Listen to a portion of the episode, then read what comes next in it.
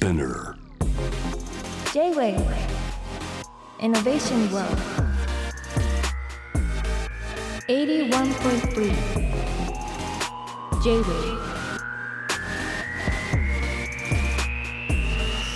通りすがりの天才カートンがナビゲートしている JAV イノベーションワールドかつてメディア拡張計画というですね連載を ウェブデザイニングでさせてもらったことありますけども、えー今夜はウェブデザイニング編集長五十嵐正則さんをお迎えしていますご無沙汰しておりました大変ご無沙汰しております。今日はありがとうございました。はいいただいてとっても嬉しいです。編集長ありがとうございます。編集長はいつからなったんですか？えっ、と10月ですね。あら編集長って急に言われるんですか？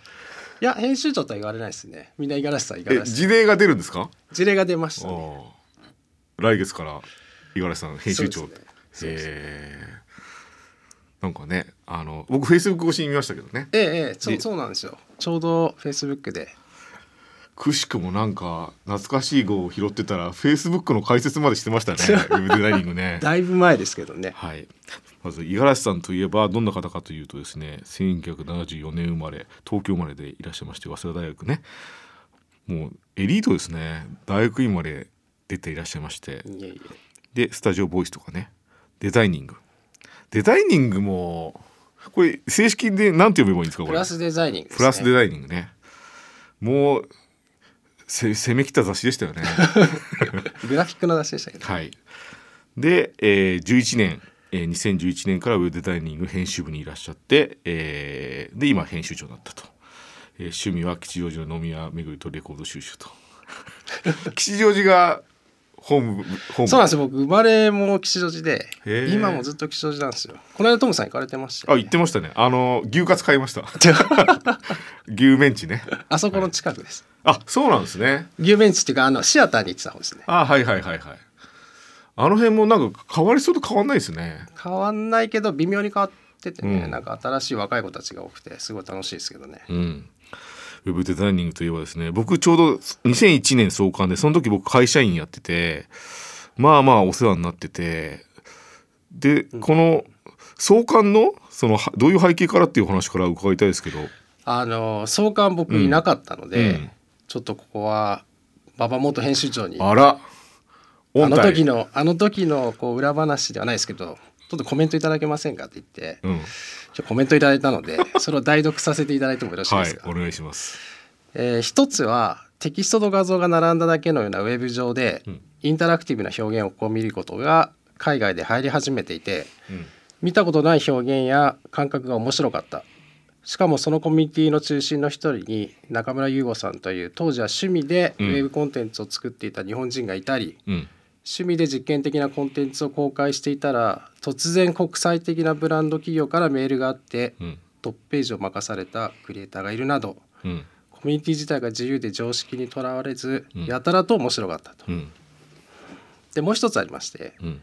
えーデザイン会社でも広告制作会社でもないウェブメディア専門の制作会社が紙や映像をベースとしたものづくりとは全く違う発想でウェブを作るのを見てうん今だったらウェブクリエイティブに特化した雑誌が作れるのではないかと思い先鋭的な仕事をしているウェブ制作会社デザイナーに話に聞きに行ったところ、えーずっしりと手応えを感じたため2000年の年末に企画化し2001年5月にマックファン別冊ですね。マックファン別冊として刊行。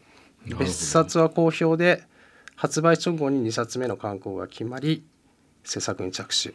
うん。で4月に刊行同人雑誌としての企画を進め2001年9月18日に月刊誌として創刊したという経緯です。うん。まさしくそれですね。だからその態度を捉えてだって優吾さんとかなんてやっぱめちゃくちゃ憧れてましたからね。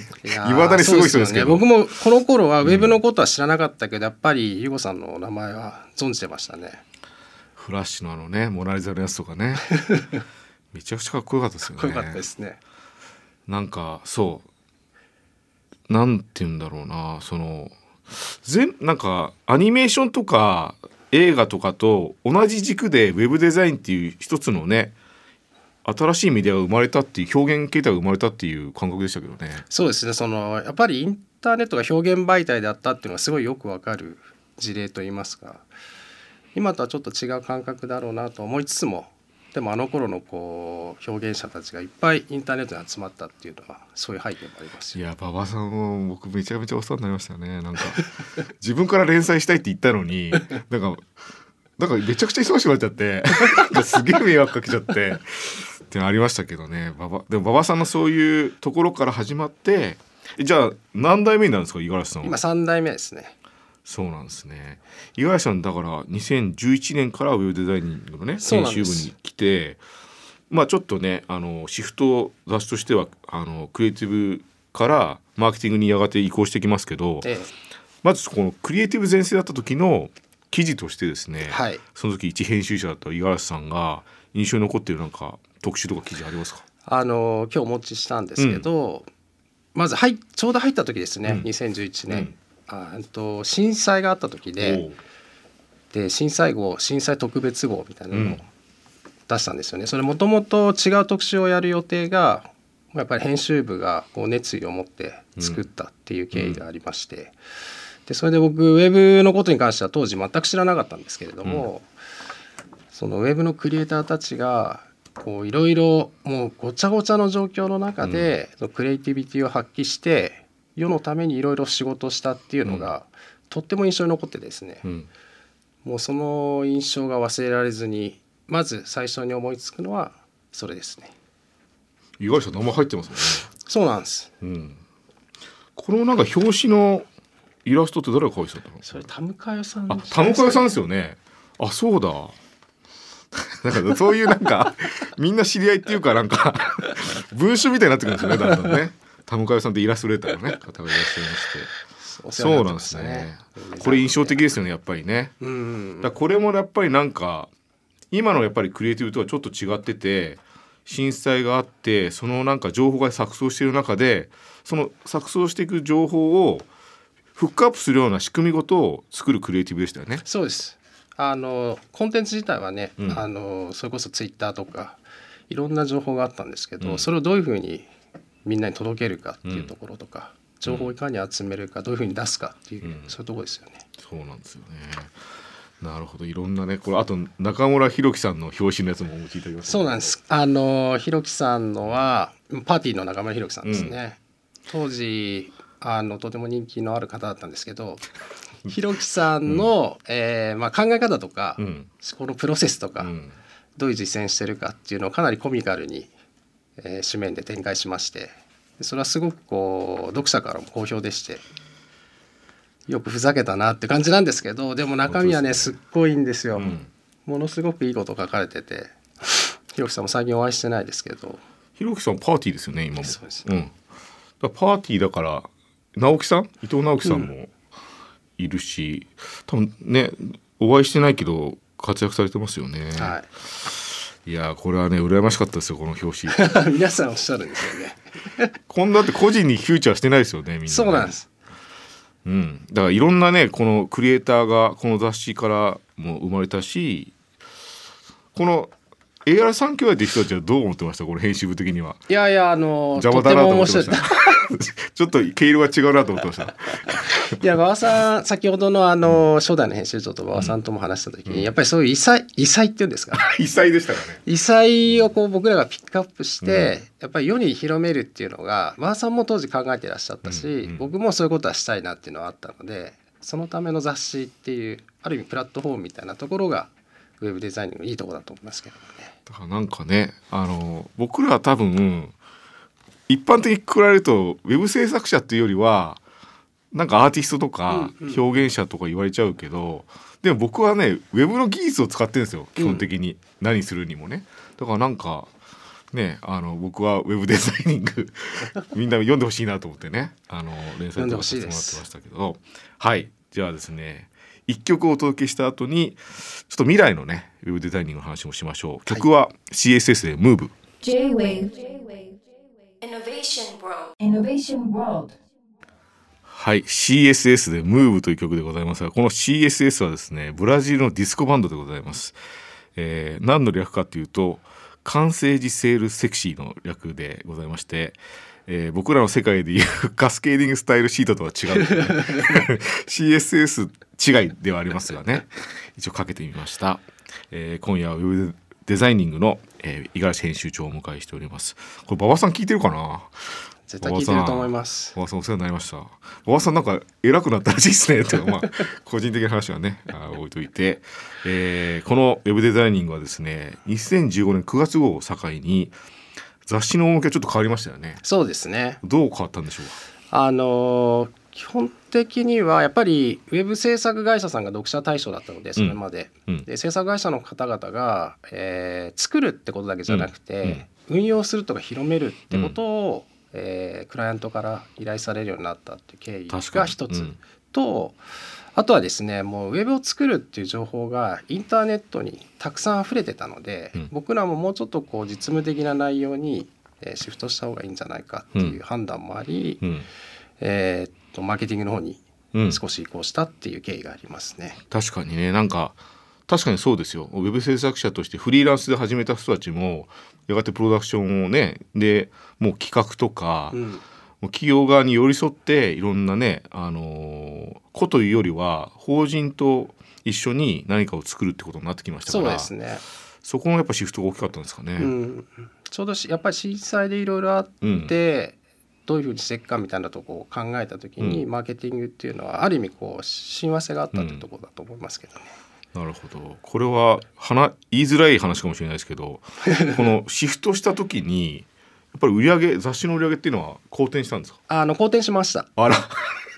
クリエイティブとかよりもやっぱり売れるんだそっちあのそれは、まあ一つ背景があってその読者対象、まあ、マーケティングを扱うことによって、クリエイターだけじゃなくて、うん。制作の現場の人と、あとは企業のウェブ担当者の方うん。が読者対象に入ったっていうのが背景にありますね。うん。そのクリエイティブと、えー企業の方をつなぐ役割として、ウェブデザイニングが機能したっていうところはあると思います。なるほどねなんか僕は勝手にね表紙が白くなった時点で なんかもう君たちはもう用済みだって言われた気がして 赤紙って聞いたことあるけど白紙だなと思ってでもそれでも連載続けていただきましたよね。ありましたけどねしばらく。はいもうあったけどまあでもなんかでもえ社会が求めるものがそっちにシフトしてってもちょっと感じてたんですよね。なんか、うん。ただくだらないこと言ってればいいっていうことでもなくて。ねなんかやっぱ大事なことをね雑誌の使命として届けるのはね大事かなと思って。あのマーケティングシフト後にはい。逆にその印象に残ってる記事とかありますか、あのあれ2018年だと思うんですけど AI の特集をしたことがあって、はい。で AI って当時やっぱりいろいろと騒がれてはいたんですけども、まあ、自分自身があれで勉強になったっていうこともありますし、うん。やっぱりちょっとテクノロジーの話だったんですね。うんうん。だから少しテクノロジー寄りの話も入ってるので、うん。こう作ってて楽しかったっていうのはありますね。あれ深津君とかもウェブデザイニング書いてなかったですか？深津さんも書いてらっしゃいましたね。ですよね。コラムだと思うんですけどね。で2018年もフラディクトいや関わってました。2018年はもうちょっとうーんとディープラーニングの頃そうディープラーねニングの頃ですね。生成系のい前の前ですね。波ですね。そうですね。なるほど。あでもそういうやっぱテクノロジーは無視できないですよね。できないです。う、ん。うん、だからウェブデザイニングって実はめちゃくちゃ広いこと扱わないと編集者としてむずくないですか？難しいですね。ね。難しいというかあのやっぱりそこ僕の中では何度もあのお名前出してしまって恐縮なんですけど馬場さんがこう、はい。考えてたとこっていうのがはい。すごく共感できるとこがあって。でそのクリエイティブもあり当時からやっぱりマーケティングの記事も載ってたんですよ。う。ん。で実はこの創刊号うん。の中にもウェブビジネスって言葉が入ってて。うんうん。だからそういうこうクリエイティブだけじゃなくてクリエイティブを取り囲むビジネスもやっぱりこの時から視野に入ってたっていうことなんですよね。確かに。そうなんだ。やっぱ馬場さんを立てますねやけに。いや山さんいてくれた。あとまあ2代目の岡さんがこう継いでくれたんで、うん。今あるっていうのが大事ですから。うん。雑誌ってやっぱね脈々とね受け継がれるものありますからね。そうなんですよ。はい。なんか僕はね、あのーなんでしょう。あのー普通に生きてて、あと若い人と会話したり、学生とかと話してて思うのは、なんかサービスを作るっっていうことが表現じゃなくて、なんかもうサービスがあるところで、まあ、YouTuber とかうん TikToker とか、そっちをクリエイターって呼ぶっていうのが僕はちょっとなんか あのまあそれも正しいクリエイティブですけどね、なんか競技ごと作る楽しみもあるんだけどなっていうか、まあ、ちょっと思ってるんですけど、うん。そういうのはウェブデザイニングの編集長としてはどう思われますか？そうですね。あのそれこそ今おっしゃられたように当時のクリエイターの方々ってこう枠組みというか仕組みとうん。コンテンツを一緒に作ってたと思うんですよね。うんうん。だからこう今はコンテンツが完全に分かれてしまって、えーコンテンツで何をするかっていうのが仕組みの中で何をするかっていうところにこう注目されているところがあると思うんですけど今それこそマーケティングとかでも、えーバナー1個作ることがうん。クリエイティブって言われたりするクリエイティブを作るっていうふうに、うん。うん。でそれは要するにあの手の届くところに結構クリエイティブが近づいてきたというか、えークリエイティブをやる人の近くにうん。えーっとクリエイ ごめんなさいクリエイティブがある近くじゃなくて、えー緊張してますね。緊張してます。いやかなり頑張ってますよこれでも。まあ、な何か作りたいと思っている人の近いところにあクリエイティブがあるっていうんうん。う感じですかね。うん。なんかそうですよねまあでも別に悪い話じゃないんですけどね。だって YouTube とかって逆にもう言語の壁も越えて急に世界的に人気出たりもするから、別にそれは悪いことじゃないんですよね。そうですね。だからなんかやっぱ時代の流れとともにやっぱクリエイティブの潮目も変わるし、うんうん。だから雑誌はそことね寄り添ってやっていくべきだと思うんで、うんうん。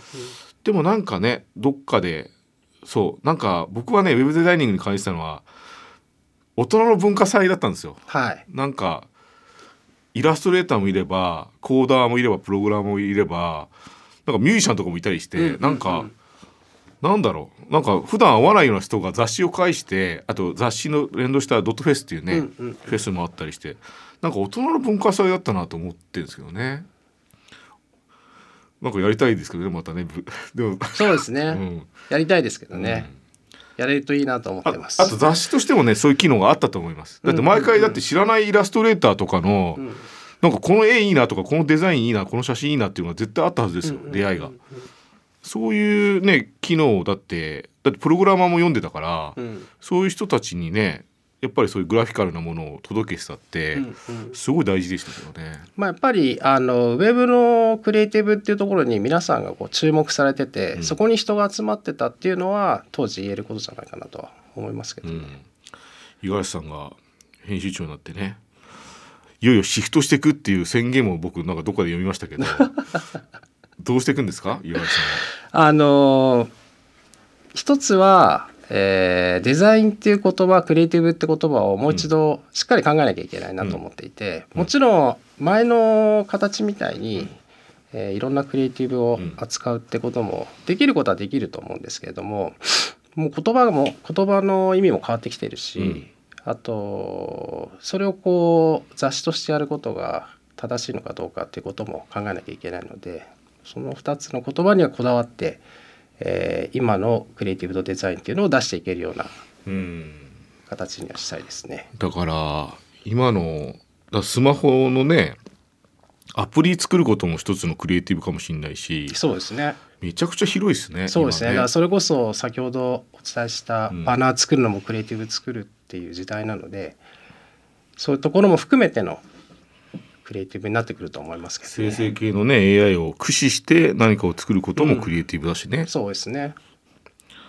うん、だから難しい時代に編集長になりましたね。とっても難しいですね。もうぜひアドバイスください。編集長編集部って今何人ぐらいいるんですか？今ね2人なんですよ。内部は。ほう。だけどでいろんな方にそうです。い。ろんな方に手伝っていただいて全部で多分20 17 17 8人ぐらいはいらっしゃいますかね。いやなんか若い人たちもね手に取って改めて手に取ってくれる雑誌になってほしいですね。ありがとうございます。だから TikToker とかも出るんですかね？出てくれると面白いですけどね。いや僕やっぱり TikTok とかも普通に一なんだろう閲覧者として見てますけどうん。あの世界のクリエイティブはちゃんとありますけどねああそうですよね秒の感覚とか、うんうんうんあとこの上にスワイプしていく感覚の気持ちよさっていうか、うんうんうんの中にやっぱりおっと止まるっていうのってやっぱある時期に、ね、テレビコマーシャルで考えてた人たちとおな全く同じですあーなるほどなるほど。結構目目を止める手を止めるということにね特化して考え尽くされてるなと思いますけどね。うんうんうん。はい、では最後の質問でございますがはい。五十嵐さんの編集者としてですねこれをしたら負けだっていうことがもしあったら教えてください。あの月並みなんですけど、やっぱり熱意をなくしたら負けだと思うんですよおねう。その雑誌って、えーなぜか熱意とかワクワクするっていうのが伝わってくるような気がしてて、うんうん自分が好きな雑誌ってやっぱりそういうのがあったりするのでそれはやっぱりこう熱意をなく,、まあえーなくしたら負けだなと思いますね。はい、ありがとうございます。確かにその通りですね。うん好きな雑誌って熱意がありますよやっぱり。そうなんですよねあとやっぱり読んでくれる方々が制作の方なんで制作の方々って本当に熱意がないとできないと思うので、そこには負けてられないような気持ちでやらないと絶対手に取ってくれないと思うので熱意だけは持ってやろうと思ってます。ありがとうございます。お時間となりました、えーロートイノベーションのコーナー今夜はウェブデザイニングのね五十嵐編集部に編集 編集編集長に来ていただきましたけどもちょっと僕もね卒業生ですけど ぜひぜひ白また。紙を受けての あの卒業生ですけどもまあ力になることがあればぜひ。ね、また6月にリニューアル予定なので、はい。その時にお声掛けさせていただきます。はい。じゃあまたそのタイミングでも遊びに来てください。はい、はい。五十嵐編集長でした。ありがとうございました。ありがとうございました。J-Wave Innovation World. Innovation World